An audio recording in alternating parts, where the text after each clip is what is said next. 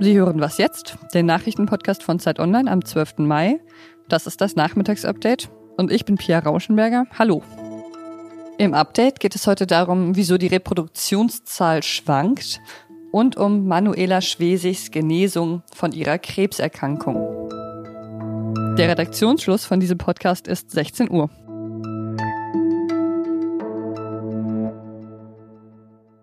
Das Robert Koch Institut, das hatte ja eigentlich seine Pressekonferenzen eingestellt. Aber nach der Aufregung um den Reproduktionswert am Wochenende ist dann heute doch wieder ein RKI-Vertreter vor die Kamera getreten. Lars Schade, der Vizepräsident, der hielt dann einen kleinen Vortrag über die Reproduktionszahl. Über die haben wir hier im Podcast ja auch schon oft gesprochen. Er hat zum Beispiel erklärt, dass die Fallzeilen insgesamt ja kleiner werden und dass daher einzelne Ausbrüche die Reproduktionszahl dann stärker beeinflussen können. Wenn die Ausbrüche dann aber unter Kontrolle sind, kann er auch wieder sinken. Die Zahl wird immer schwanken. Das ergibt sich aus den Modellen, egal welches Modell Sie anwenden. Die Zahl wird immer schwanken. Und solange sie um den Wert 1 herumschwankt, ist es im Grunde eine, eine Stagnation der Fallzahlen und bedeutet eben keinen Anstieg. Schade hat außerdem angekündigt, dass sie zukünftig einen geglätteten R-Wert ausgeben wollen, neben dem normalen R-Wert. In diesem sind die Schwankungen ausgeglichener dargestellt. Er ist deshalb besser geeignet, längerfristige Trends abzubilden. In der vergangenen Woche lag dieser stabile R-Wert an keinem Tag über 1. Insgesamt sinken die Fallzahlen zwar noch, aber eben nicht mehr so stark. Und wir nähern uns einem Plateau der täglichen Fallzahlen an. Das bedeutet, dass die Reproduktionszahl auch künftig um eins herum schwanken kann und wir müssen ihren Verlauf weiter beobachten. Antisemitismus und Rechtsextremismus, das sind in Deutschland nach wie vor große Probleme. Mindestens 1347 Menschen waren 2019 Opfer rassistisch motivierter Gewalt. Judith Porat, das ist die Geschäftsführerin der Opferperspektive Brandenburg und die hat heute die Zahlen vorgestellt und die sagt, das seien etwa fünf Opfer pro Tag.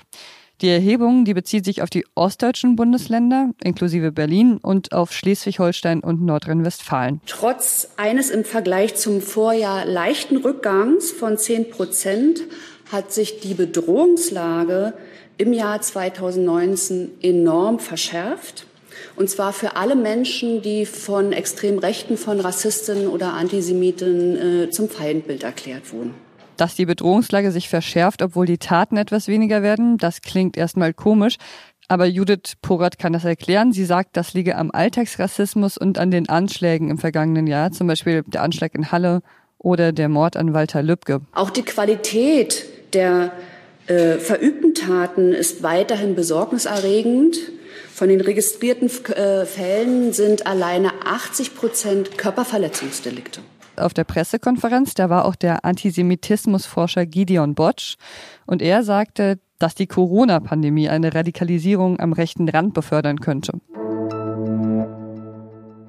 Dafür gibt es jetzt aber auch noch eine gute Nachricht. Manuela Schwesig, die Ministerpräsidentin von Mecklenburg-Vorpommern und früher mal kommissarische SPD-Vorsitzende, die hat ihre Krebserkrankung gut überstanden. Ich bin wieder gesund, auch wenn es natürlich wie für viele andere auch für mich keine Garantie gibt und wenn ein Restrisiko bleibt. Deshalb werde ich weiter in medizinischer Behandlung und in medizinischer Kontrolle bleiben. Es war bislang der schwerste Kampf in meinem Leben. Im September hatte Schwesig ja bekannt gegeben, dass sie Brustkrebs hat. Jetzt hat sie ihre Krebstherapie eben hinter sich. Sie wird zwar erstmal eine Reha machen, aber sie will eben weiterhin Ministerpräsidentin bleiben. Ich danke vor allem den Bürgerinnen und Bürgern, die mir in den letzten Monaten beigestanden sind, die mich unterstützt haben. Ich danke allen politischen Kräften im Land für Anstand und Fairness in dieser persönlichen Angelegenheit. Neben dem Coronavirus gibt es natürlich auch noch andere gefährliche Krankheiten, zum Beispiel die Grippe, an der sterben ja jedes Jahr auch ziemlich viele Menschen. Und damit die Grippewelle dieses Jahr nicht ganz so heftig ausfällt, hat der Bund jetzt 4,5 Millionen Impfdosen bestellt gegen den Influenza-Virus. Aber Hanna, eine Hörerin, hat uns geschrieben, weil sie sagt, dass damit ja niemals alle Menschen in Deutschland geimpft werden könnten, weil es einfach nicht reicht. Und damit hat sie natürlich recht. Und Hanna wollte außerdem wissen, ob es dann als gesunder Mensch trotzdem richtig ist, sich impfen zu lassen oder ob man damit eben Risikogruppen quasi den Impfstoff wegnimmt. Und das finde ich eine berechtigte Frage und deshalb habe ich die an meine Kollegin Linda Fischer aus dem Wissensressort weitergegeben und die sagt, diese 4,5 Millionen Dosen, auf die sich die Hörerin bezieht, sind zusätzliche Impfungen, die die Bundesregierung jetzt extra für diese Pandemie organisiert hat. Das heißt, die kommen nochmal obendrauf auf das, was wir sowieso schon haben werden. Also zum Vergleich, im vergangenen Jahr haben Arztpraxen und Apotheken ungefähr 17 Millionen Influenza-Dosen bestellt. Aber ja, selbst 17 Millionen plus 4,5 wären definitiv immer noch zu wenig, um äh, ganz Deutschland zu impfen. Deswegen empfiehlt die Ständige Impfkommission die Influenza-Impfung auch nur für Risikogruppen, also vor allem ältere, schwangere und chronisch Kranke.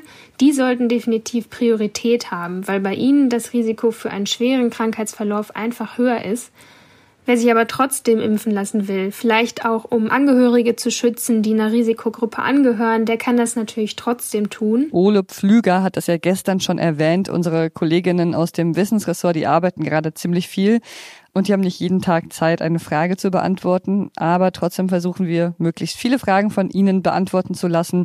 Also schreiben Sie uns gerne weiterhin Ihre Fragen und ab 17 Uhr finden Sie auch auf unserem Facebook-Account unseren Aufruf dafür.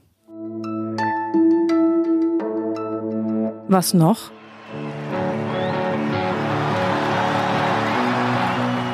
Ich weiß ja nicht, ob Ihnen da jetzt auch so ein leichter Schauer den Nacken runterläuft wie mir. Ich glaube ja, dazu muss man nicht mal Foo Fighters Fan sein. Dave Grohl ist das, der singt live und Zehntausende singen mit. Dave Grohl, das ist der Sänger der Foo Fighters und der hat einen ziemlich berührenden Text geschrieben. Über die Magie von Live-Konzerten hat er geschrieben und die fehlt ja jetzt gerade.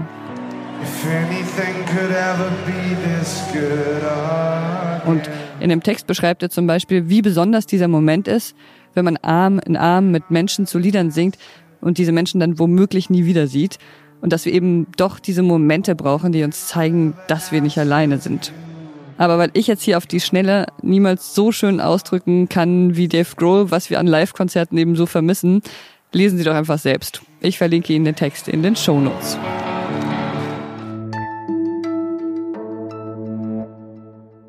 Das war's dann mit Was jetzt für heute. Ja, schreiben Sie uns gerne wie immer an wasjetzt.zeit.de. Wenn Sie mögen, hören Sie dann wieder morgen früh von uns. Ich bin Pia Rauschenberger. Machen Sie es gut.